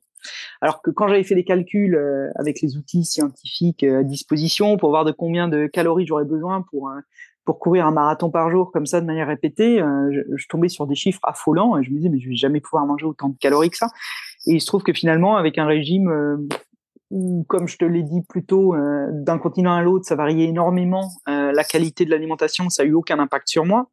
C'est-à-dire que le corps euh, métabolise très bien et puis aussi le corps devient une machine très efficace, qui fait qu'avec 2500, euh, 3000 calories par jour, euh, j'arrivais à courir mon marathon quotidien et tu peux le voir sur les photos, j'étais pas euh, j'étais pas rachitique ou quoi, j'avais un corps qui était en, en très bonne forme, voilà. le fait que j'ai pas eu de blessure, c'est-à-dire que quand on apprend vraiment à connaître son corps et quand on y paye vraiment beaucoup d'attention, euh, oui, c'est faisable sans blessure. Et là, bah, on est trois mois après le tour du monde. J'ai toujours aucune douleur. J'ai pas eu aucune, il n'y a pas eu de blessure d'usure, il y a rien.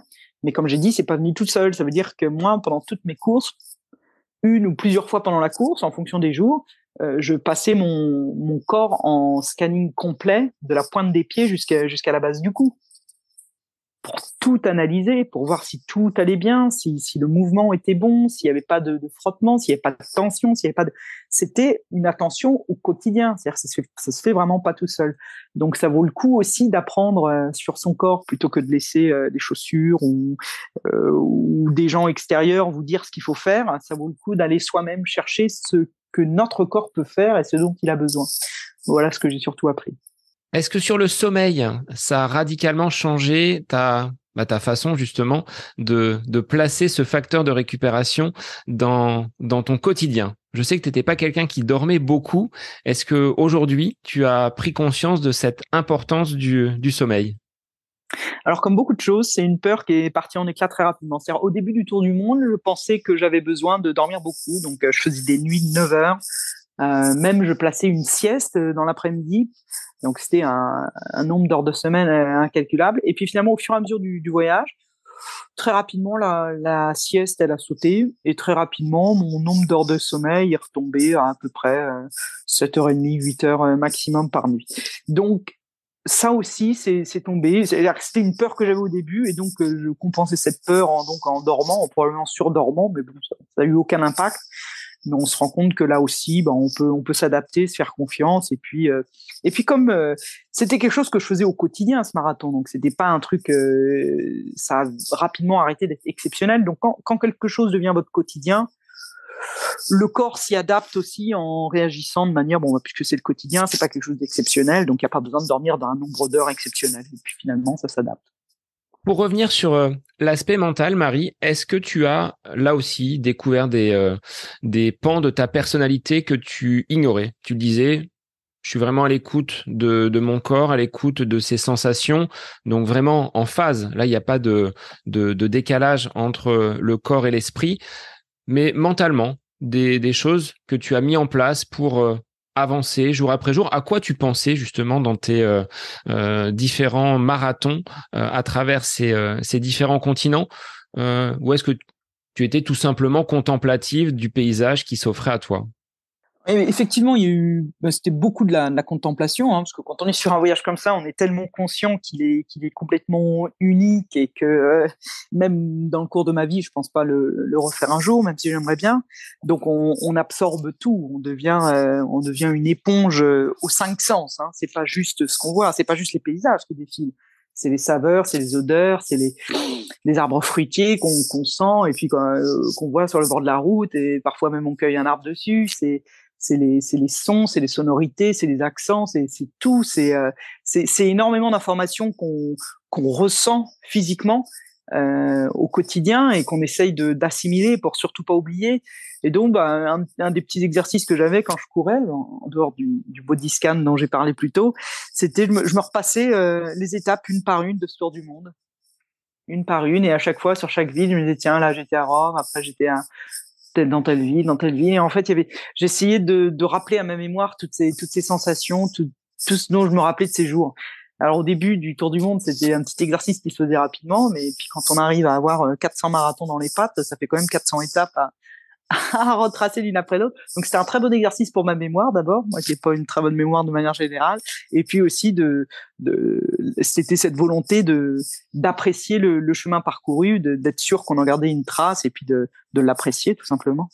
En parlant de traces, est-ce que tu as jour après jour en dehors de ta mémoire, consigner ces souvenirs, ces photos dans un espace de ton, euh, de ton ordinateur, de ton, de ton disque dur. Est-ce que tu notais tes sensations, tes rencontres, tes euh, paysages parcourus, vus, observés jour après jour? Tout était consigné parce que sur mon site internet, euh, il y avait tous les jours, il y avait le blog qui était publié. Et j'ai pas manqué un blog euh, de tout ce tour du monde. Donc, dans chaque billet de blog, il y avait généralement trois quatre paragraphes sur la sur la journée. Il y avait une sélection de photos entre 3 et 10 photos par jour que je mettais. Il y avait la carte de donc euh, le lien Garmin et Strava et puis euh, la carte euh, affichée pour montrer le, le, parcours du jour. Et puis, qu'est-ce qu'il y avait d'autre dans ces blogs? Euh, Je sais plus ce qu'il y avait d'autre. Donc, et puis il y avait, il y avait toutes les données du, les données du jour de, en chiffres. Donc, euh, donc non, non, il y avait quand même un certain nombre d'informations et ça, ça a été fait au jour le jour, sans, sans aucun jour qui a manqué, euh, du premier jour jusqu'au euh, dernier jour euh, l'arrivée à Sydney. Donc oui, donc tout ça, ça a été consigné. Après, il y avait aussi ce que je consignais en dehors du, du blog, parce que le blog c'était plus un compte rendu de la journée finalement. Et puis, euh, il y a des notes qu'on prend pour, euh, pour après, qui tiennent pas vraiment, qui n'ont pas vraiment leur place dans un bloc quotidien, mais qu'on a envie de garder pour plus tard. Alors, justement, le plus tard. Après l'euphorie de cette arrivée du côté de, de Sydney, trois mois après, est-ce que tu réalises, est-ce que tu prends conscience, est-ce qu'il y a eu un, un trou énorme, comme une, une dépression après euh, un, tel événement, un tel tour du monde. Comment tu l'as, comment tu l'as vécu? Comment se sont passés ces trois mois entre ton arrivée donc euh, à l'issue de ces 28 300 kilomètres et euh, ce jour-là aujourd'hui où on enregistre? Et euh, le début, en fait, euh, juste après l'arrivée, a été très festif parce que je suis retourné en Normandie, d'où je suis issu, et puis on a fait, fait une petite fête quand même. Il y a eu, euh, donc il y a le côté, on a célébré un peu avec les amis, la famille, qui étaient tous ces gens qui, lisaient justement ce blog tous les jours, qui m'ont suivi jour par jour, étape par, étape sur, tout le tour du monde. Donc ça, valait le coup de, repasser. Enfin, J'avais très envie de, de revenir les voir et vraiment de leur dire à quel point leur, leur support avait été très important pour moi, de savoir qu'on est lu et qu'on partage euh, qu'on partage avec oui euh, les autres, c'est extrêmement important et ça donne beaucoup plus de valeur à ce qu'on fait. Alors justement, après, derrière, derrière toutes ces célébrations, derrière tout ça, c'est vrai qu'il y a un côté où on retombe parce que pendant deux ans et huit mois, on a l'impression tous les jours de faire quelque chose quand même d'assez extraordinaire. Euh, et par extraordinaire, euh, je pense pas impossible, mais je pense qu'à quelque chose qui sort de l'ordinaire. C'est vrai que quand ce tour du monde est fini, on retombe dans l'ordinaire finalement. Notre quotidien n'a plus euh, n'a plus cet éclat qu'il avait pendant euh, tout le tout le tour du monde. Donc c'est un petit une petite retombée en, douceur euh, dans la réalité, j'ai envie de dire. Mais ça s'est plutôt bien goupillé parce que quand je traversais l'Argentine, il y a un journaliste français qui est venu me, rejoindre et qui a couru une semaine avec moi. Donc le type a quand même fait sept marathons en sept jours à mes côtés. Et il était non seulement journaliste et il a produit un très bel article euh, sur cette expérience de, courir à mes côtés, mais il m'a aussi euh, décroché un, contrat pour écrire un livre. Donc ça c'est très bien parce qu'il est aussi agent littéraire. Et donc du coup il y a l'écriture du livre qui s'est mis en place dans ces dans ces trois mois, donc qui permet quand même de, de garder en vie un peu ce tour du monde. Il n'est pas mort et enterré puisque justement je continue à à essayer d'en extraire un peu toute la richesse et de la poser différemment sur le papier. Donc voilà comment ça s'est passé jusqu'ici. Bon, tu m'as coupé euh, l'herbe sous le pied avec euh, oh, la, question du, du, livre que je voulais te poser. C'était qu'est-ce que tu veux faire justement euh, à l'issue de ce tour du monde, le partager? Bon, il y aura un livre, qui euh, sortira dans, dans, quelques, dans quelques mois. Tu as déjà tous les éléments, hein, photos, textes, tu disais des choses que tu as pu consigner en dehors de, de ton blog. Le côté transmission, tu l'as fait également avec des, avec des écoles, avec des, euh, des élèves scolaires? Ouais, pendant tout le pendant tout le, tour du monde, j'ai été en contact avec des avec plusieurs écoles, avec même des lycées, certains même que j'ai rencontrés euh, au, cours du tour du monde, notamment le, le lycée international à, à Vesoul.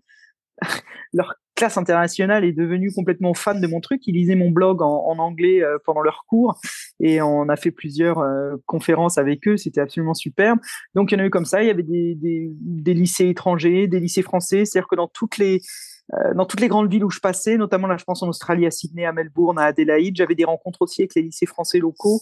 Et puis, bah, c'était pour des échanges, c'est questions-réponses, je présentais le projet, etc.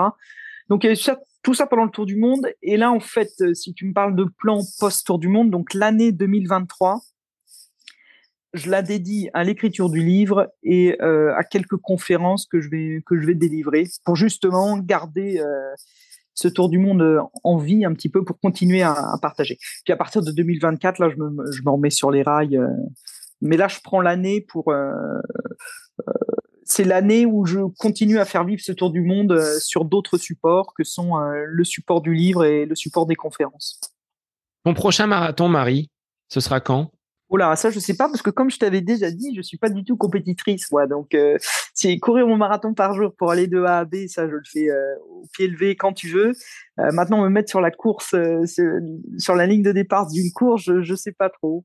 Pour l'instant, j'ai pas trop d'envie, mais ça va peut-être venir ça doit pas être facile quand même d'avoir un marathon pendant euh, donc 825 jours, 698 marathons, quelques jours de repos et d'un jour à l'autre de ne plus avoir cette course à pied euh, dans ton quotidien. Il a fallu quand même euh, peut-être s'y préparer. Enfin, tu t'es, tu as peut-être prévu ce plan après après Tour du Monde en l'intégrant dans ton ton plan de ton plan de course entre guillemets. Oui, oui, je l'avais vu venir et puis je, je m'étais dit justement que j'allais. Euh, euh, mon plan, c'était de m'éloigner un petit peu de la course à pied temporairement, histoire de, de remettre les compteurs à zéro pour pas rester sur cette ligne très haute d'intensité sur laquelle j'étais, parce que c'est pas possible de passer d'un marathon par jour à tout d'un coup se satisfaire d'aller euh, faire le tour du quartier euh, en faisant 5 ou 10 kilomètres. Ça allait pas être possible. Donc du coup, j'ai décidé de couper les ponts complètement pendant deux trois mois Là, je vais reprendre. Et puis de faire autre chose. C'est-à-dire que du coup, bah voilà, j'allais faire des tours à vélo, j'allais nager, j'allais voilà d'autres activités. Euh, et puis je pense que ça, ça a fait du bien. Ça permet au corps. Euh, je me sentais pas particulièrement fatigué ou quoi. J'avais pas de blessure, j'avais rien, mais ça permet au corps de, passer un peu à autre chose. Et quand le corps passe à autre chose, c'est plus facile pour l'esprit de passer aussi à autre chose. Alors 2024, tu dis, je vais me remettre sur de, de nouveaux rails. Là, si je regarde la carte, il y a pas mal de continents, de pays au niveau de l'équateur qui n'ont pas été parcourus Est-ce que c'est euh, en, ligne de mire? Est-ce que c'est un projet à travers peut-être l'Amérique centrale, l'Afrique, l'Asie pour un, nouveau défi pour toi, Marie?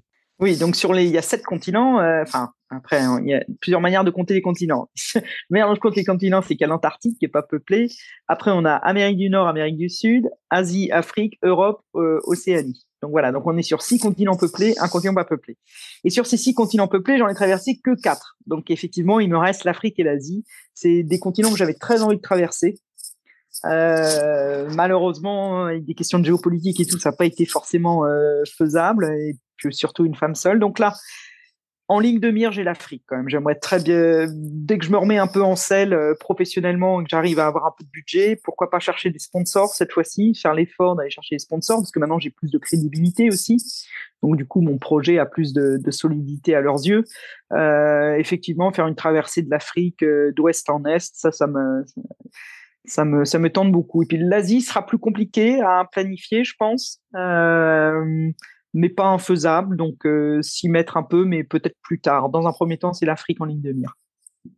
Eh bien, écoute, c'est tout le, bien que je te souhaite. Je pense que de toute façon, tu as l'expérience aujourd'hui et sur ton CV, eh bien, tu es euh, donc la, record woman du Tour de Monde en courant. Donc, euh, de ce côté-là, je pense que si on peut faire un, petit coup de pouce et que des sponsors viennent te rejoindre pour un futur projet, bah, ce sera amplement mérité. Euh, on s'était donné rendez-vous à l'issue de ce Tour du Monde. Bah, c'est chose faite. Moi, je te remercie d'être de retour sur le podcast.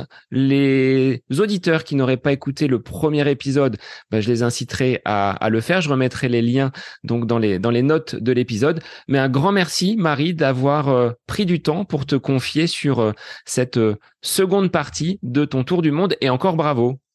Merci beaucoup Sébastien, c'était un plaisir de discuter avec toi. Donc on se donne rendez-vous pour la sortie du livre, peut-être autour d'une conférence, on peut organiser peut-être ce genre de choses. Absolument, tu me, as mes, as mes contacts, donc euh, c'est quand tu veux. Moi, ça sort au, mois de septembre a priori, donc euh, quand tu veux, on s'organise ça. Eh bien, pour les auditeurs, bah, je vous incite comme Marie à pour l'année 2023, allez au bout de vos rêves, de mettre en place des défis. Et vous voyez, hein, même sans sponsor, même sans euh, une grosse visibilité, parce que Marie, tu as pas eu non plus les, les éloges, on va dire, des, euh, des chaînes de télé, des chaînes d'infos. Un petit peu à la fin, si si, ils sont, ils sont allés me, ils sont allés me féliciter à la fin, mais c'est vrai qu'ils ils savaient pas en fait ce que je faisais, c'est tout, parce que j'avais pas une grosse machine publicitaire, mais non, ils sont venus à la fin. J'ai eu des petits journaux télévisés quand même. Bon bah, je remettrai si je trouve quelques vidéos, je remettrai des, des petits liens. Ok, merci Sébastien.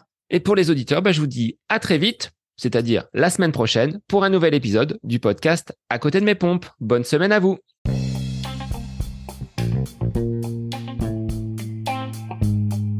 J'espère que cet épisode avec invité vous aura plu. Je vous remercie infiniment de votre écoute.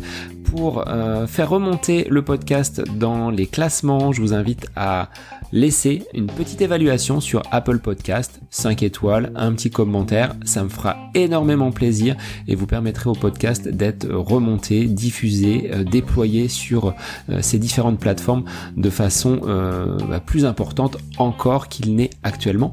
Et puis je vous invite à me retrouver sur les différents réseaux, hein, Facebook, Instagram. Laissez votre petit message, votre commentaire, ça me fait plaisir d'échanger avec vous.